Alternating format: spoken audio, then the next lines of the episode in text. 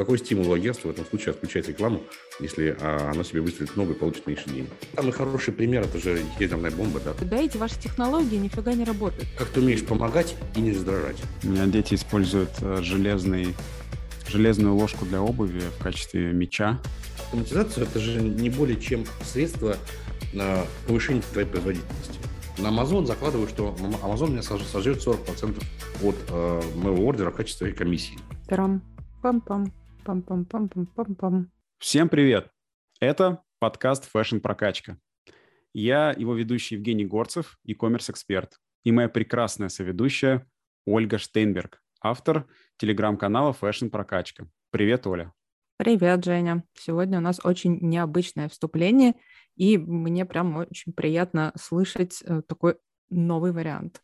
Будем практиковать. Хорошо. Я тоже очень рад, что сегодня мы записываемся снова вместе и не одни, как полагается.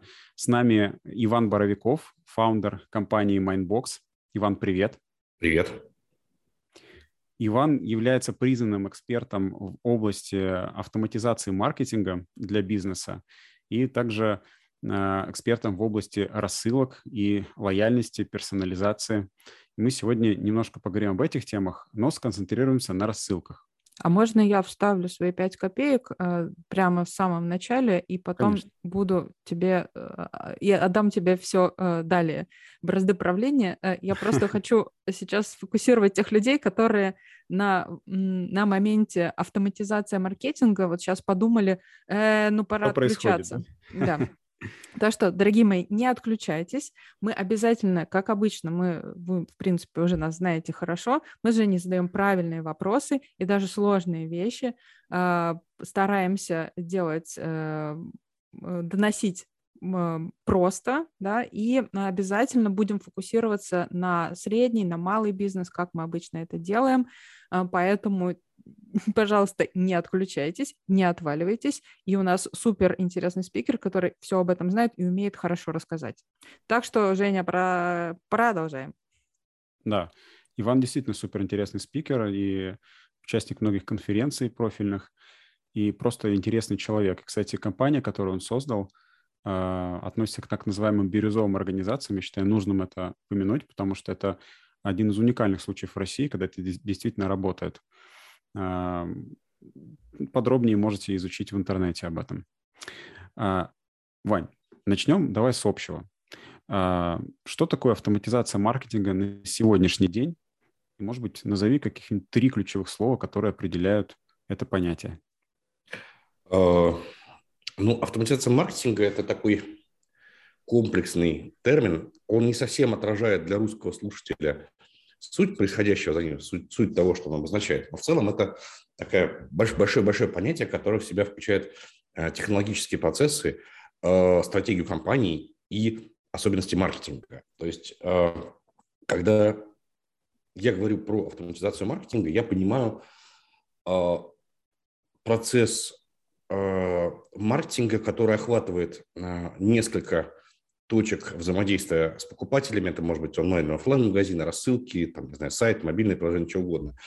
А, в рамках которых покупателю предлагается а, какой-то покупательский опыт, рекомендации, рассылочки, акции, подсказки, что-то такое, для чего были использованы данные и автоматика. Да? То есть это не человек посмотрел на Excel-табличку и сказал, вот у нас там баба Глаша, надо ей показать новый розовый передник. А машина собрала данные и под управлением маркетолога что-то покупателю показала лично для него. И вот комплекс всего этого, то есть желание и умение компании делать такие штуки, э, толковый маркетинг, который знает, как этим пользоваться, и множество различных способов и средств автоматизации, которые подстраивают э, поведение компании под покупателя, опираясь на данные, это mm-hmm. называется автоматизацией маркетинга в моем мире.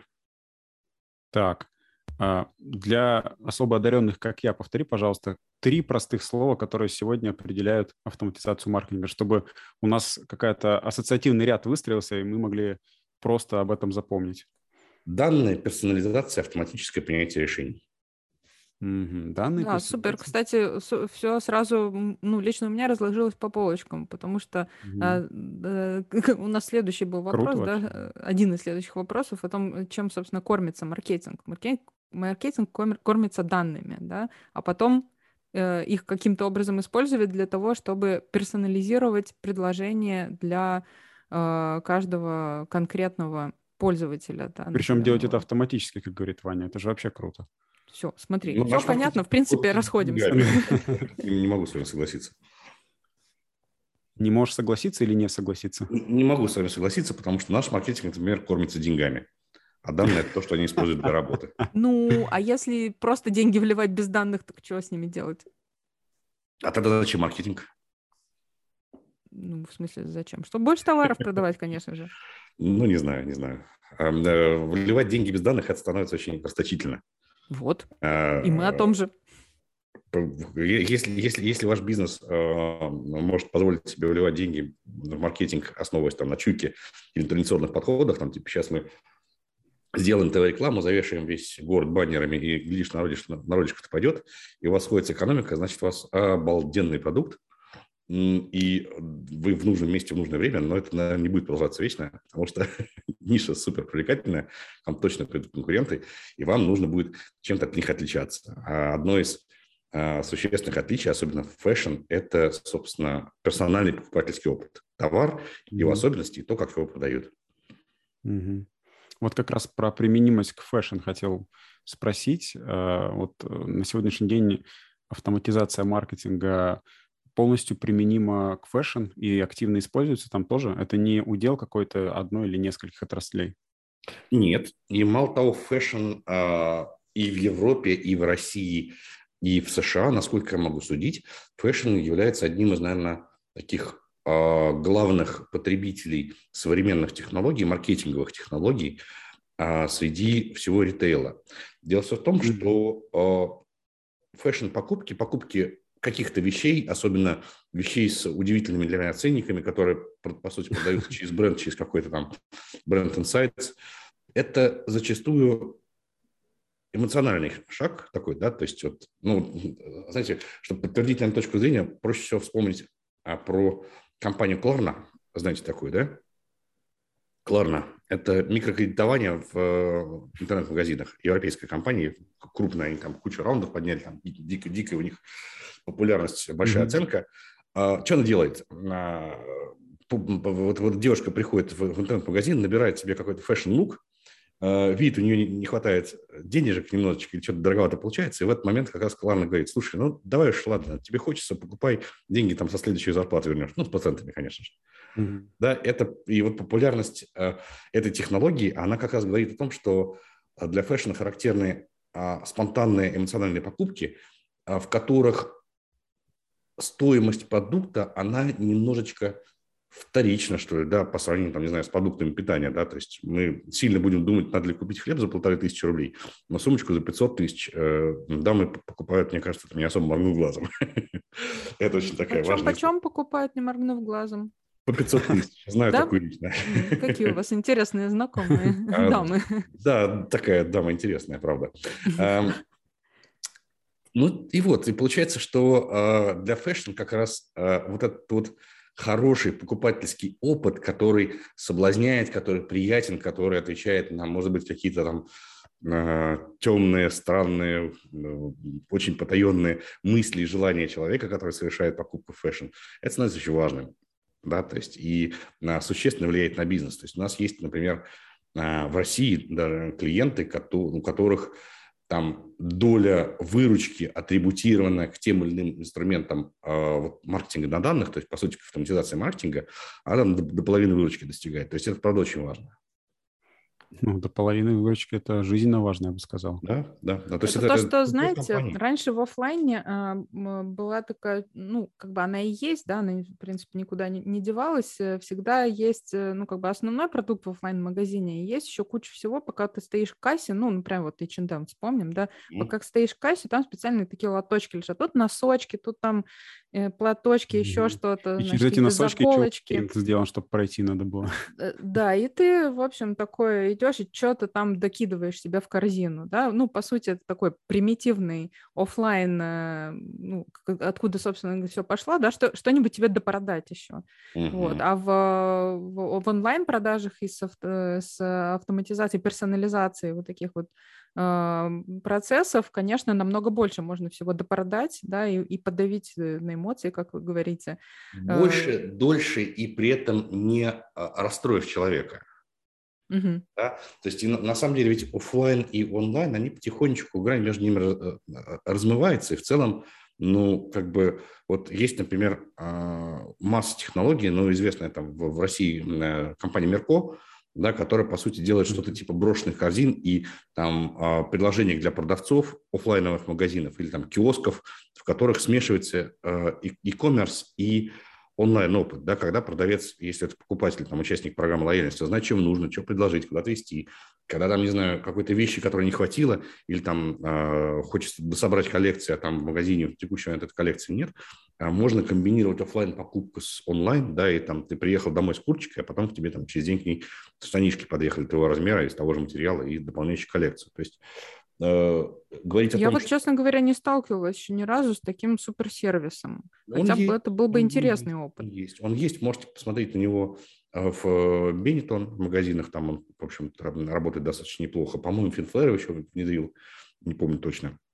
Но если интересно, я потом приведу. Э, То есть они э, работают э, со мной, то, допустим, если я зарегистрирована в программе лояльности бренда uh-huh. и пришла в офлайн магазин да, я покупаю, ну вот там, условно, какой-то предмет, они меня зафиксировали, и потом, значит, эти данные, они находятся в системе, да, и через три дня, условно, автоматически мне присылают, слушайте, вот вы у нас тут джинсы покупали, а ремень-то забыли.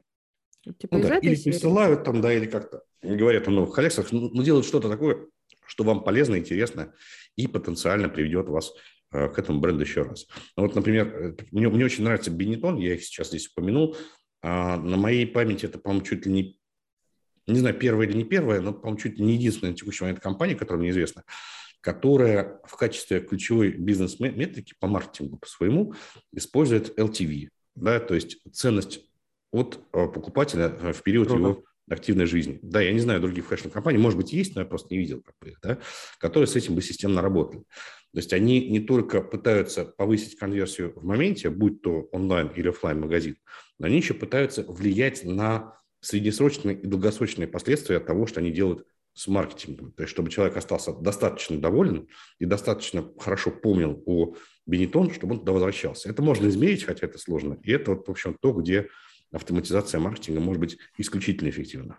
Слушайте, ну, как человек, который получает э, каждый день рассылки от Бенетона, Честно говоря, вот э, сейчас э, хочу сказать, что я не особо вижу, что они как-то сильно персонализированы, переходя, может быть, к рассылкам, да, как раз. Э, в чем состоит обычно персонализация, и каким образом моя рассылка, условно говоря, отличается от вашей рассылки, которую вы получаете из Бенетона?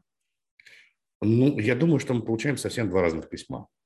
Да, то есть э, Бенетон использует довольно много данных для рассылок, и на самом деле там э, пытаются подбирать и частоту, и время отправки письма, и канал в ряде ситуаций.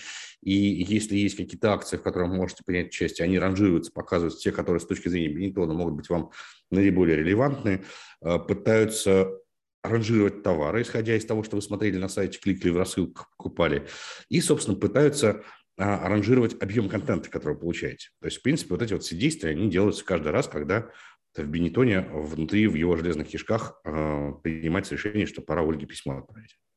Не знаю, судя по частоте, не, и, и я вот, например, то есть я вижу, что они меня немножко раздражают, потому что довольно mm-hmm. часто я вот а сейчас Это смотрю.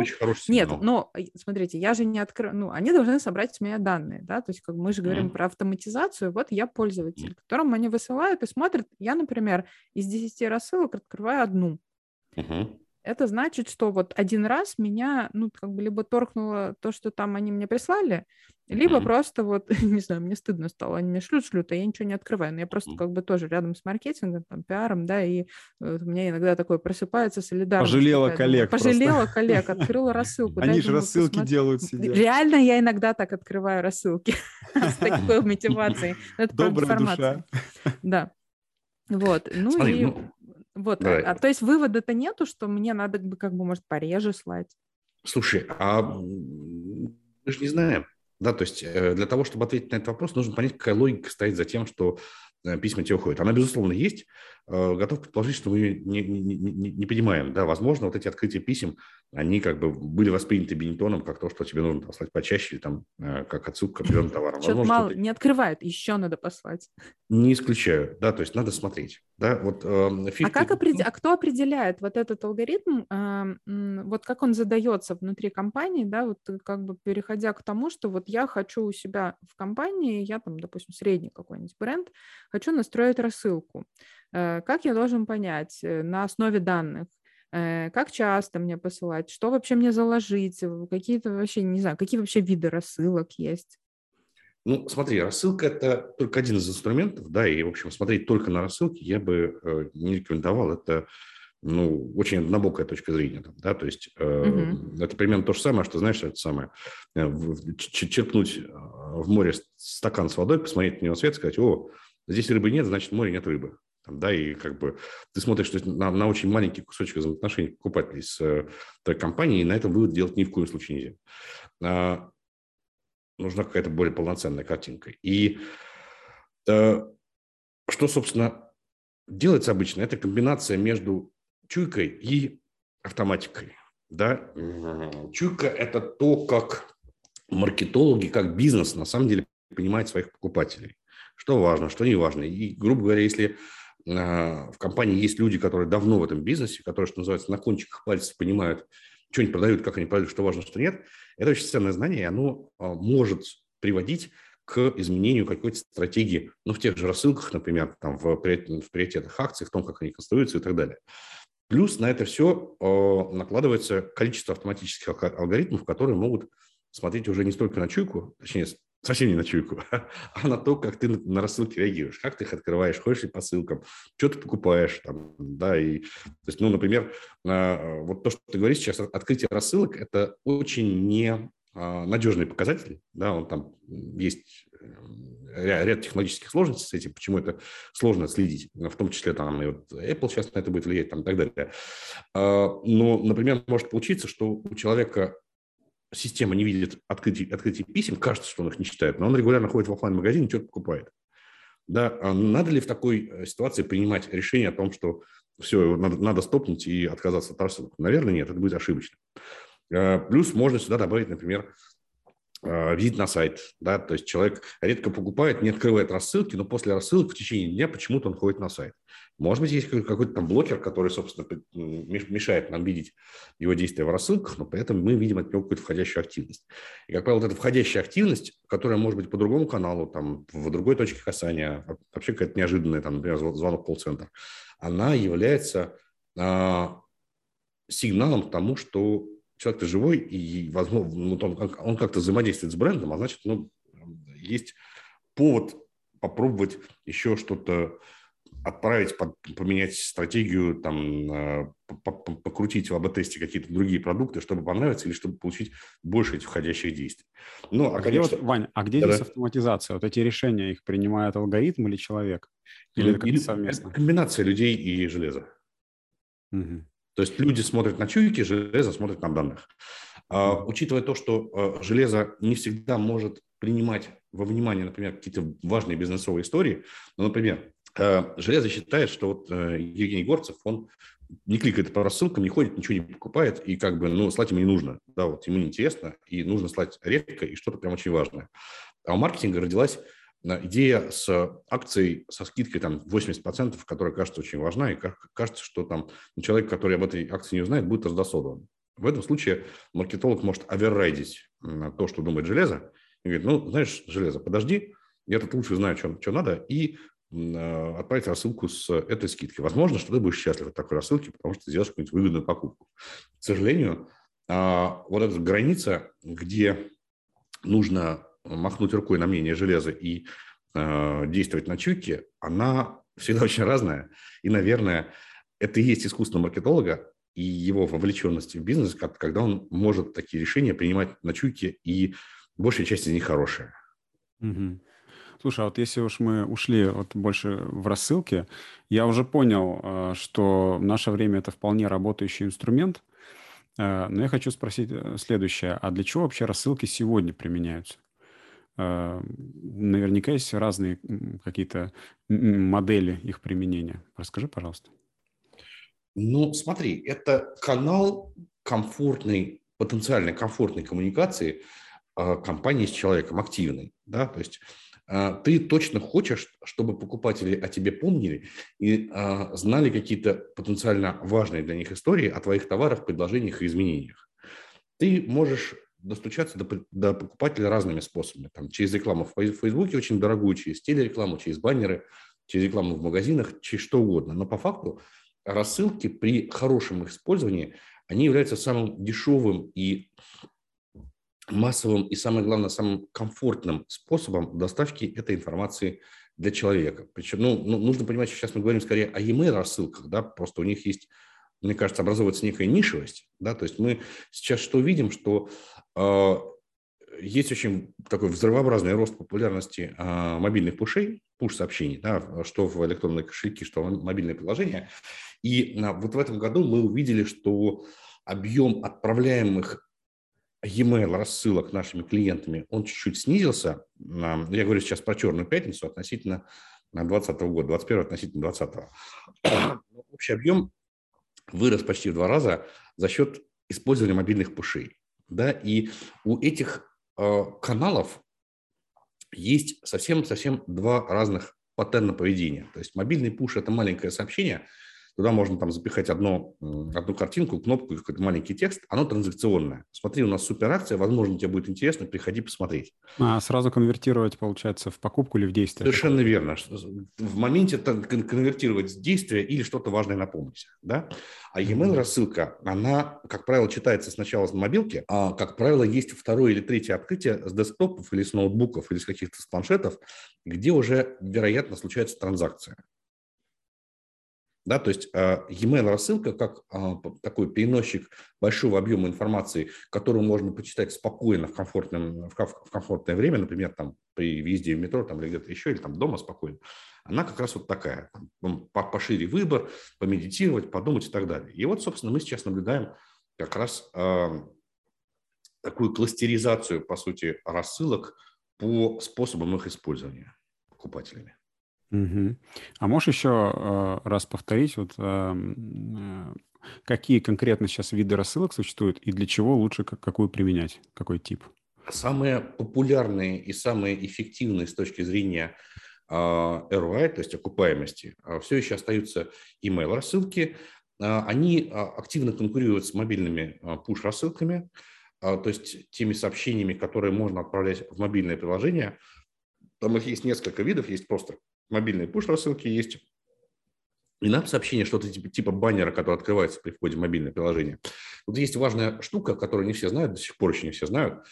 А вот эти вот мобильные push-рассылки, их можно отправлять не только в случае, если у пользователя установлено мобильное приложение на телефоне, но и в электронные кошельки. Да, то есть если ты, например, а, пришел к какому-нибудь э, вендору, не знаю, к Бенетону, кому-то еще, а, зарегистрировался в программе лояльности и скачал себе электронную карту в телефон, то эту электронную карту ее можно использовать как канал отправки тебе мобильных пушей. Да, с сопоставимой функциональностью как мобильное приложение. На третьем месте по популярности идут SMS, Viber и мессенджеры. А, но тут есть некая история. То есть Viber и SMS, они используются скорее ближе как э, транзакционные сообщения, то есть что-то напомнить, подтолкнуть или сообщить о какой-то критически важной акции. Они дорогие, как бы, да, понятно, что их хочется использовать в последнюю очередь, поэтому они, как правило, являются частью каскада. Да, да, попробовали отправить email, второй, третий не получилось, ну, значит, там отправляем Viber, если не получилось, то SMS, да, вот то, что называется каскадными рассылками. И плюс мессенджеры. э, мессенджеры до поры до времени, ну, основном WhatsApp, да, WhatsApp в основном использовался как э, канал э, службы поддержки, да, то есть двусторонняя mm-hmm. коммуникация с покупателем, mm-hmm. где можно ответить на вопросы, там что-то прояснить и так далее. Но сейчас они все поменяли, решили начать зарабатывать деньги, и WhatsApp сейчас может выступать как канал, например, для той же самой брошенной корзины или для информационных рассылок в, ну, там, в ряде ситуаций.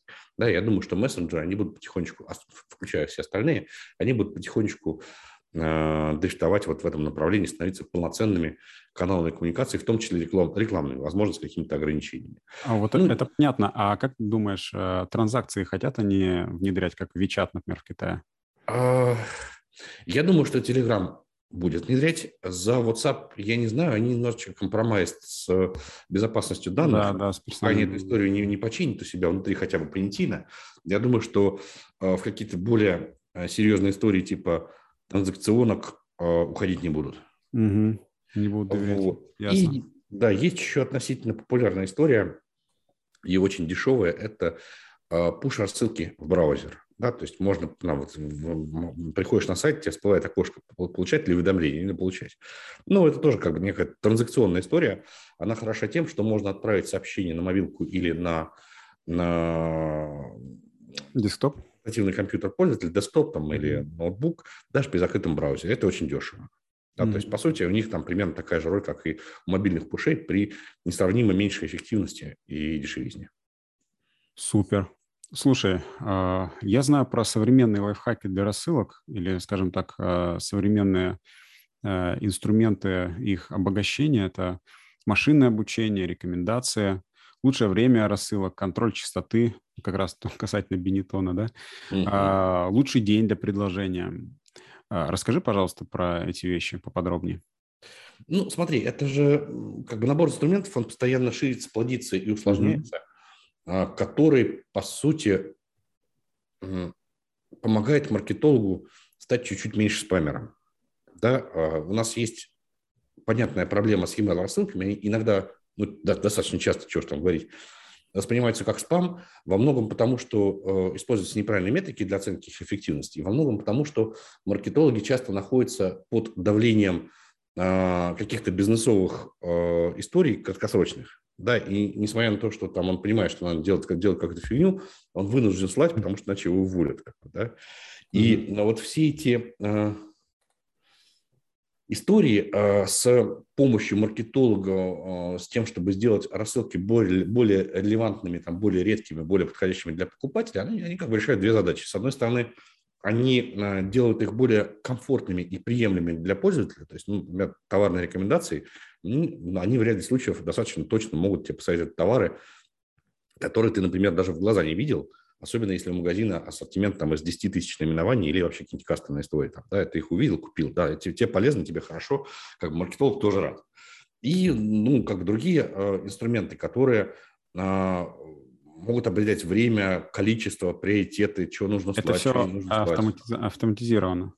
Автоматизировано, да. То есть в, в ряде инструментов ты можешь на это влиять руками, в ряде нет, но в целом все это вот про то, чтобы сделать сообщение тебе более релевантным и повысить вероятность конверсии. Я думаю, что на, конкрет, на конкретных тулах нет смысла останавливаться. Это все очень индивидуальная история, требует нам mm-hmm. определенного там набора усилий, чтобы это начало, начало работать. Но да, это очень важная штука, которая будет дальше развиваться. Кстати, вот мы тут экспериментировали и получили очень хорошие, но пока еще нестабильные, там надо доработать немножечко алгоритм, а, результаты в mm-hmm. товарных рекомендациях. Да? То есть что делают рекомендашки? Они смотрят на товары, на фотографии товаров, да, ну, то есть, по, по сути, вот машина, нейросеточка, она смотрит на курточку или на фотографию людей, которые как, каким-то образом одеты, они смотрят на цвет, на стиль, на материал, на пуговицы, там, на то, как это выглядит, и подбирает из всего каталога товары, которые могли бы составить этому э, лук компанию, да, mm-hmm. получается бомба, то есть, по сути, можно обучать товарные рекомендации ну, на да стоковых фотографиях, оно не всегда еще хорошо отрабатывает, хотя в большинстве случаев хорошо, но вот, вот такие штуки, я думаю, они драматически поменяют э, да, да. кайф и качество того, что сыпется к нам в почтовые ящики. Я даже знаю ребят, которые э, пытаются Бенетон. делать автоматизированных стилистов таких э, да, тоже да, да, да, обучают их э, на, на основе там большого количества материалов. Но они, у них там пока сейчас гибридная, конечно, модель, то есть у них часть э, делают люди, стилисты, да, а часть они пытаются вот переотдать машине.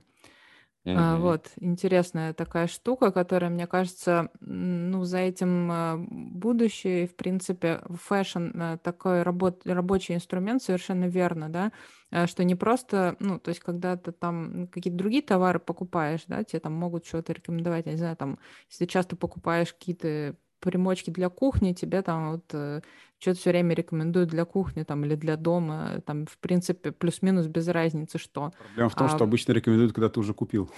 Ну, здесь тоже как бы... Это... Ну, на самом деле это вопрос... Признак, на самом деле ну, как бы это все уже, уже не, не то, чтобы, знаешь, это раньше был такой кейс, вот, я купил уже это вот все, оно меня догоняет еще месяц. Ну, ну по-хорошему, как бы, если у тебя э, все правильно собраны данные, да, и вот все находится в единой системе, оно как бы должно уходить. Другой вопрос, Если, насколько... Ну, по факту это пока мало где происходит, к сожалению. Да, просто mm-hmm. мало кто это правильно делает, но это возможно делать. Есть, есть много для, этого причин, но самый обидный кейс, на самом деле, он немножечко другой. Поделюсь своим личным опытом, опытом. Когда ты идешь в какой-нибудь а, большой магазин сетевой, покупаешь там дорогую электронную хреновину, стоимостью, там, не знаю, 150 тысяч рублей, приходишь домой счастливый, вешаешь ее на стенку, смотришь ее, там, да, там, блин, какие цвета, какая она тоненькая, какая она прикольная, а через два дня тебе приходит скидка. Ты смотрел у нас на сайте хреновину, на тебе есть 7% скидка, и ты да, вот да, вырываешь себе остатки волос, Да, кстати, вот это тоже, мне кажется, это просто ошибки такие. Ну, на самом деле, это раздолбайство, конечно. Чаще всего это раздолбайство. Согласна. Иногда это, ну, такое вредоносное раздолбайство, когда там, есть же, есть же там понятный, к сожалению, встречающийся конфликт интересов, когда, например, есть маркетолог, который смотрит только на результат агентства, а агентству хочется освоить бюджет, который она получает там за показы, и понеслась. А как, как, как, какой стимул у агентства в этом случае отключать рекламу, если а, оно себе выстрелит много и получит меньше денег? Про пользу обычно никто не думает. Обидно. Mm-hmm. Да, да. А, да, а потом все сваливают, да, эти ваши технологии нифига не работают. Ну, на самом деле технологии-то работают, тут как бы человек немножко еще Ну да, самый хороший пример – это же ядерная бомба, да, то есть ну, как бы ее по-разному можно использовать. Есть атом, есть там Фукусима, есть прекрасно работающая атомная станция, а есть ядерная, ядерная бомба. Это просто, просто кто, этим, да. кто этим управляет и как, с какими целями. А, слушайте, вот у меня к вам такой вопрос э, по поводу все-таки данных, да? Угу. Э, какие, ну, то есть вот когда просто человек, который не очень глубоко в теме, он все как данные представляет. Ну, это вот э, как мы принято, самые базовые, да, там пол, возраст, там какие-то предпочтения. На самом деле вот сейчас э, совершенно точно знаю, что данные собираются более широкие. Какие, э, ну чтобы у нас все сейчас вот после этого выпуска поняли, э, какие данные собираются о покупателях, да, если мы говорим про программы лояльности, про, э, ну, как бы, про людей, которые находятся внутри там, систем программ лояльности, которые зарегистрированы вот у всех этих ритейлеров, да, которые потом делают рассылки, персонализация и прочее. Вот какие данные они собирают? Окей. Ну смотри, а, данные есть на самом деле концептуально двух типов. Это, ну, двух с половиной, я бы сказал, даже так. То есть это first party data, как называется, да, это данные, которые генерятся, генерируются на ресурсах, которые тебе принадлежат, например, в твоей кассовой системе, на твоем сайте, в твоем мобильном приложении. Есть еще third party данные, которые а, кто-то где-то как-то собрал мы не знаем кто и не знаем как. И ну, там ряд э, ребят еще выделяет отдельный класс, нечто среднее между первым и вторым. Это second party данные, которые собраны вроде как из доверенных источников и находятся в более качественном, более лучшем состоянии, чем third party, где обычно, в общем, хитро, помойка. Да, хитро собранные ну, данные. Это такой хитро собранные данные, да, их, их все равно бывает сложно проверить, но тем не менее считается, что они чище, чем third party. Ну и, в принципе, они должны быть mm-hmm. чище как бы априори. Вот. И э, мы сейчас говорим, наверное, о first party данных в первую очередь. Да, это, да. это самое важное, что сейчас есть. И это, по сути, я бы это так описал, что это все а, взаимодействия компании и человека, которые можно достоверно зарегистрировать и измерить. Если говорить конкретнее, и если говорить, например, про ритейлера, это первое, эм, э, кликстрим с сайта, да, то есть куда человек ходил, что смотрел, сколько смотрел, куда кликал, какие категории, какие товары, какие баннеры с какими промо-акциями и так далее. Второй кликстрим – это кликстрим, как-то ни странно, из e-mail рассылок и вообще, в принципе, из рассылок. Да, потому что, как правило, эти два кликстрима, они очень сильно отличаются. Да? То есть человек э, в рассылке кликает на то, что его максимально заинтересовало, стригерило, да? а на сайте обычно это ну, то, что мы называем браузингом, да, просто изучение. Да, и вот эти сопоставления первого второго, она может, в принципе, наталкивать на интересные мысли и бывает очень полезно, например, для обучения товарных рекомендаций. Третья история – это, конечно же, а, кликстрим и действия, ну, они же действия из мобильного приложения. Да, то есть люди там много времени стали проводить, и там бывает много-много всякого полезного. Четвертое – это колл-центр. А, характер взаимодействия, исходящий, входящий, тональность, тип вопроса – это тоже, в принципе, все помогает немножечко э, понять, что у человека на душе, да, что его беспокоит, чем он, может быть, озабочен или заинтересован. Следующая история – это, конечно же, покупки. Да, то есть, что он покупал онлайн, что он покупал офлайн, насколько часто, каких размеров, каких стилей. Вот вся информация, связанная с покупками, способом оплаты, адресом доставки, характеристиками товара, частотностью, все это как бы очень важно. Следующая история – это, например, а, данные из э, э, рассылок, не email рассылок, типа SMS, Viber, Пуши и так далее. Если там хэшировать ссылочки, то можно очень много интересного узнать это может быть э, тоже весьма полезно. Следующая история – это а, реакция на промо. Да, то есть у нас э, почти у каждого ритейлера есть штука, которая называется промо. Все немножечко по-своему ее понимают. Это или скидки, или какие-то яркие кричащие баннеры со спецпредложениями, что-то еще. Мы точно хотим знать, на какие промо конкретно человек реагирует и, и как это сказывается на покупке, какие нет. То есть клики, путь по сайту, транзакция, покупка, является эта покупка ожидаемой или это что-то новое, что мы стыдили с, э, с помощью промо, там это тоже можно, в общем, померить и так далее. И э, что критически важно, э, недостаточно просто собирать эти данные, а нужно их уметь привязывать к человеку. Да, то есть если мы не будем понимать, что вот там пять разных кусочков данных с разных э, точек контакта из офлайна, там, мобилки, с сайта, с рассылок, с колл-центра, на самом деле совершены не пятью разными людьми, а конкретно Иваном Ивановичем Ивановым, который до, до этого раз, ну, там, 100-500 раз у нас купил такие товары на такую сумму. Ценность этих данных, она очень сомнительная, потому что м- в зависимости от трактовки они могут привести в том числе к неправильному, к ошибочному решению, которое ухудшит работу магазина. Поэтому сбор данных, он критически важен, но еще более важна очень такая э, большой фокус на чистку и на объединение этих данных. Мы не просто хотим видеть действия, мы хотим видеть, кто их совершил. То есть это то, что называется cross-channel identification, да, распознавание покупателя в разных каналах. Вот. Мне кажется, да, супер обзор. На самом деле очень важно, чтобы все э, услышали, да, откуда идет сбор данных и чего вообще надо узнавать о покупателе э, в, как бы в рамках э, вообще такого серьезного маркетинга, да и вообще, да, если ты компания помельче, пока там, может быть, еще не, авто, не автоматизируешь, но знать своего покупателя ты должен э, так или иначе. Э, и я что-то забыла, что я хотела дальше спросить, Жень. Ну, я чуть здесь добавлю, смотри, автоматизируешь, не автоматизируешь, это дело десятое. Угу, вообще да, вообще да, не согласна. важно. Да? То есть как угу. бы автоматизация – это же не более чем средство на повышение твоей производительности. Если ты маленькая компания, и у тебя нет средств на автоматизацию, ты что, не хочешь персональное предложение покупателям делать? Угу. Конечно же хочешь, но Можешь на этом ручками. этапе тебе не нужна автоматизация, потому что у тебя там 10 тысяч покупателей, они у тебя прекрасно помещаются в excel табличке, и ты можешь сделать 3-4 сегмента по частоте покупки, по полу, там, не знаю, по чему-то еще, и попробовать самому все это сделать руками. Никто не мешает. Там, да, и, скорее всего, там, получить какой-то очень полезный опыт. Хороший или плохой, там, делать десятый. Опыт mm важно. А автоматизация, она просто случается, когда вот, ну, все руками нельзя, не получается, не хватает. Хм. Слушай, а, я хотел такой вопрос задать, э, спасибо, Оль, э, по поводу э, трендов.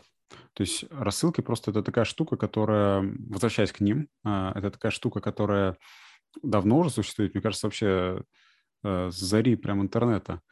И, но тем не менее она до сих пор жива и даже развивается. Вот хотел спросить, да. какие, какие тренды ты видишь в рассылках, именно в рассылках? И второй вопрос сразу же в ту же кассу. А к чему вообще в целом вот в автоматизации маркетинга готовиться в ближайшие годы? Может быть, про развитие каких-то инструментов расскажешь? А, ну, а, рассылки развиваются, и с ними все хорошо. Я думаю, что а, списывать рассылки как класс и e-mail рассылки как часть этого класса со счетов совершенно не следует. Нужно учиться их правильно готовить. Да? То есть, что происходит? Компании, люди, почтовые сервисы и вообще весь мир, он как бы пессимизирует безграмотное использование этих рассылок, то, что называется спамом, или там нелевантными предложениями. Отсюда там папочка промо в Гугле, там вот все, все, все, все эти истории про то, чтобы ну, маркетологи, как бы на них бизнес не давил, они перестали, ну, не, не спамили и не доставали бы людей.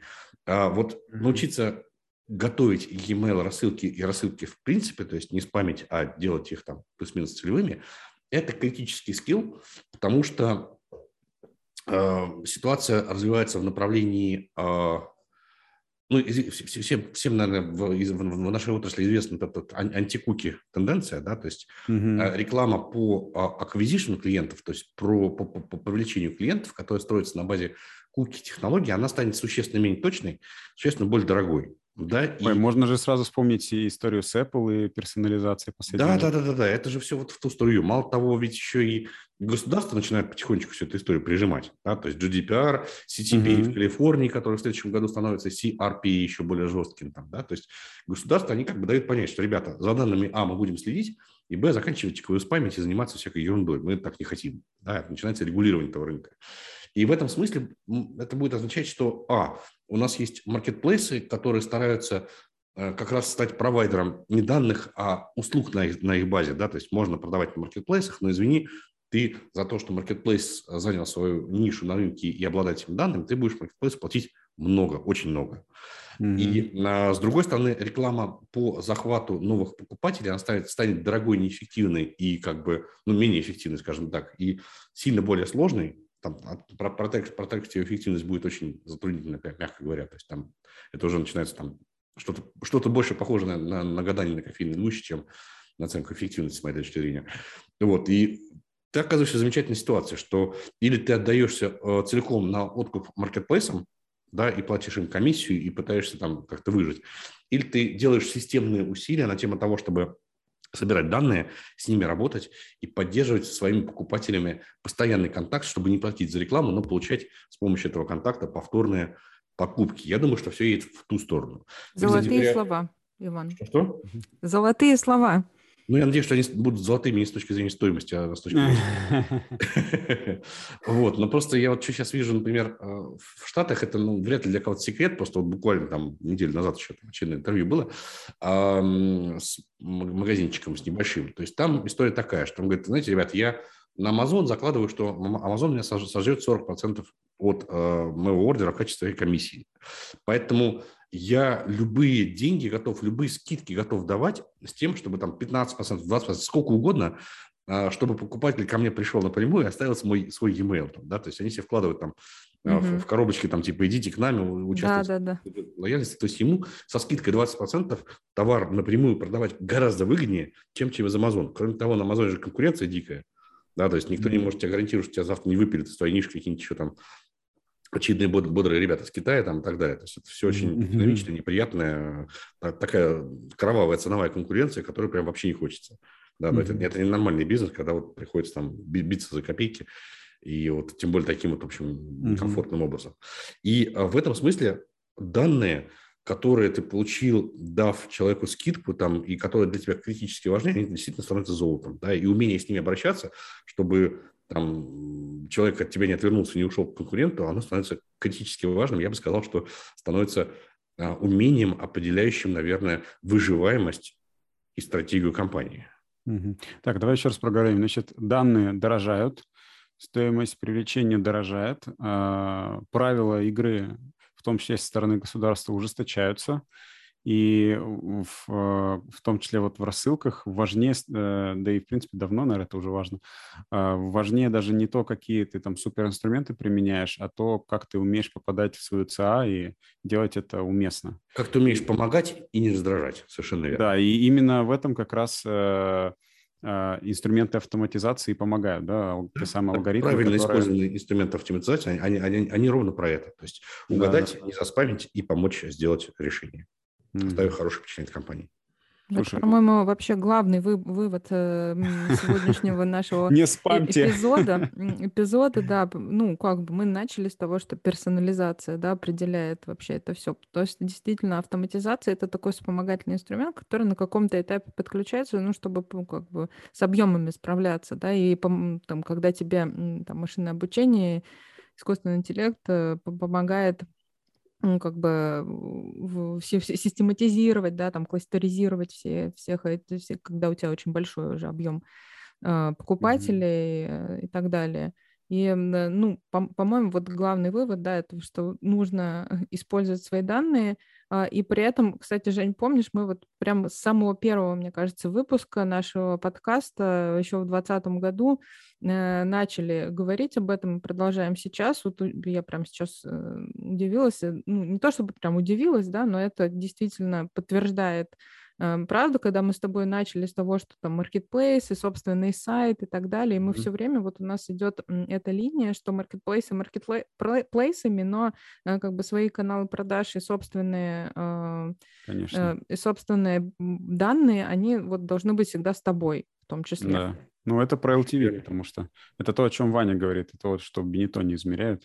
Как да. бы рассылки они не делали там, но LTV – это точно правильный фокус. Ну, смотрите, да, ведь наш товар, товар, там, не знаю, э, его можно рассматривать по-разному, продукт наш, точнее, да, продукт можно рассматривать как просто товар, его свойства, там, стоимость и, там, не знаю, какие-то потребительские качества. Можно рассматривать чуть шире, как делать Бенетон. Это как некий вообще опыт покупки. Как, как была доставка, как собрали обратную связь, как помогли, как работает поддержка, там, да, и вот это все становится большим-большим-большим-большим а, продуктом. Э, качество сервисное, которое становится ничуть не менее важны, чем, собственно, свойства товара. И если полагаться целиком на маркетплейсы и, на, и маркетинг отдавать маркетплейсам, то вы теряете очень существенный инструмент для, ну, собственно, работы со своим товаром, получения обратной связи, и, по сути, у вас только один будет оставаться путь, это или постоянного постоянно какие-то гениальные продукты выпускать, сильно отличающиеся от всех остальных, что, на мой взгляд, маловероятно, или в, встревать в ценовую конкуренцию с уважаемыми партнерами из Китая с, в общем, наверное, вполне понятным финалом. Поэтому, mm-hmm. ну, мне кажется, что мы пришли где-то очень рядом к той точке, где тот, кто не может строить осмысленный маркетинг и спамит, он просто уйдет с рынка.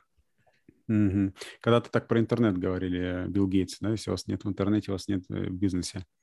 А, последний такой пункт. Оно который... до сих пор так и есть, в общем-то, что когда-то. А, просто ну, первый сказал. Он сказал первый, и да, сейчас просто это очевидно уже большинству, хотя еще не всем, кстати. Но тогда это было прям странно звучало, но это точно правильно. Вань, вот все, ты меня убедил, внедряем. Как внедрить автоматизацию маркетинга? Вообще пошагово, с чего начать? Что делать? Кто теперь? вообще в компании этим занимается? Кого как бежать искать? Смотрите, первое, я бы начал с того, что попытался бы а, всячески отговорить себя с точки зрения полезного упражнения от автоматизации маркетинга. Это сложная, довольно длинная, довольно дорогая штука, требующая специальных, иногда капризных людей. И если у меня есть, найдется в компании какое-то место, куда я могу налить денег, и оно принесет мне новые заказы покупателей, то я бы приоритизировал именно это в первую очередь, потому что э, автоматизация маркетинга – это такая инженерная дисциплина, сложная, да, требующая специальных людей, специального софта и, самое главное, много времени. Да, то есть она, скорее всего, культуру компании в том числе будет менять, поэтому это очень большое изменение, к нему нужно подходить осторожно. Значит, э, что для этого требуется? Первое – это требуется готовность э, руководства к принятию неких новых, ранее неизвестных и малопонятных метрик, то есть разобраться с ними, понять, как они влияют на бизнес компании и научиться ими пользоваться. Второе – это создать атмосферу, культуру, не знаю, инфраструктуру, если хотите, и подходящие условия работы для инженерного человека, который будет системно через итерации, через там АБ-тесты, через э, всю эту историю строить такой маркетинг внутри компании, нанять его там, да. И третье – дать возможность этому человеку с метриками, вот с этими новыми, там, типа контрольной группы, LTV там, и так далее, поработать спокойненько, без а, вмешательств и без микроменеджмента, микроменеджмента, там, типа полгодика, год. Тогда вот, я думаю, что будет получаться что-то уже осмысленное. Иногда быстрее, но я бы я тут стараюсь быть. А, а полгодика год это значит именно через этот срок э, начать первые результаты замерять или, или когда? А, скажем так, что а, принимать решение, получается или не получается, раньше, чем через полгода, нет смысла. То есть оно может получиться раньше. То есть там... А на что смотреть? Что будет хорошим результатом? Смотри, э, это сильно зависит от того, какие инструменты а, в какой очередь, в каком порядке внедряются. Да? То есть если вдруг решила компания начать с автоматизации маркетинга в e-mail рассылках, да, то есть уйти от массовых и в сторону каких-то персональных, то хорошим хорошей метрикой, ну, идеальная метрика – это контрольная группа, но ее можно, если там, там не получается там по каким-то причинам ее построить, там могут быть нюансы, то можно смотреть на, на revenue, on subscription rate и на долю канала угу. в динамике. Да, то есть а, доля канала должна быть, должна расти вместе с revenue, а unsubscription э, должен или быть таким же, или снижаться.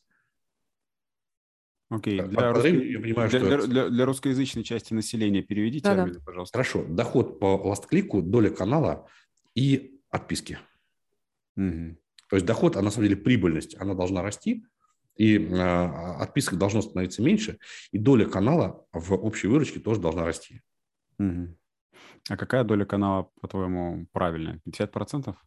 Нет, конечно. То есть оно разное по а, индустриям. В среднем по индустрии там в районе там, 11 или 12 процентов, я не помню, там что-то, мы раз в год выпускаем это исследование, но по fashion там цифры обычно существенно выше, там в районе 25 процентов для e-commerce магазина это нормально.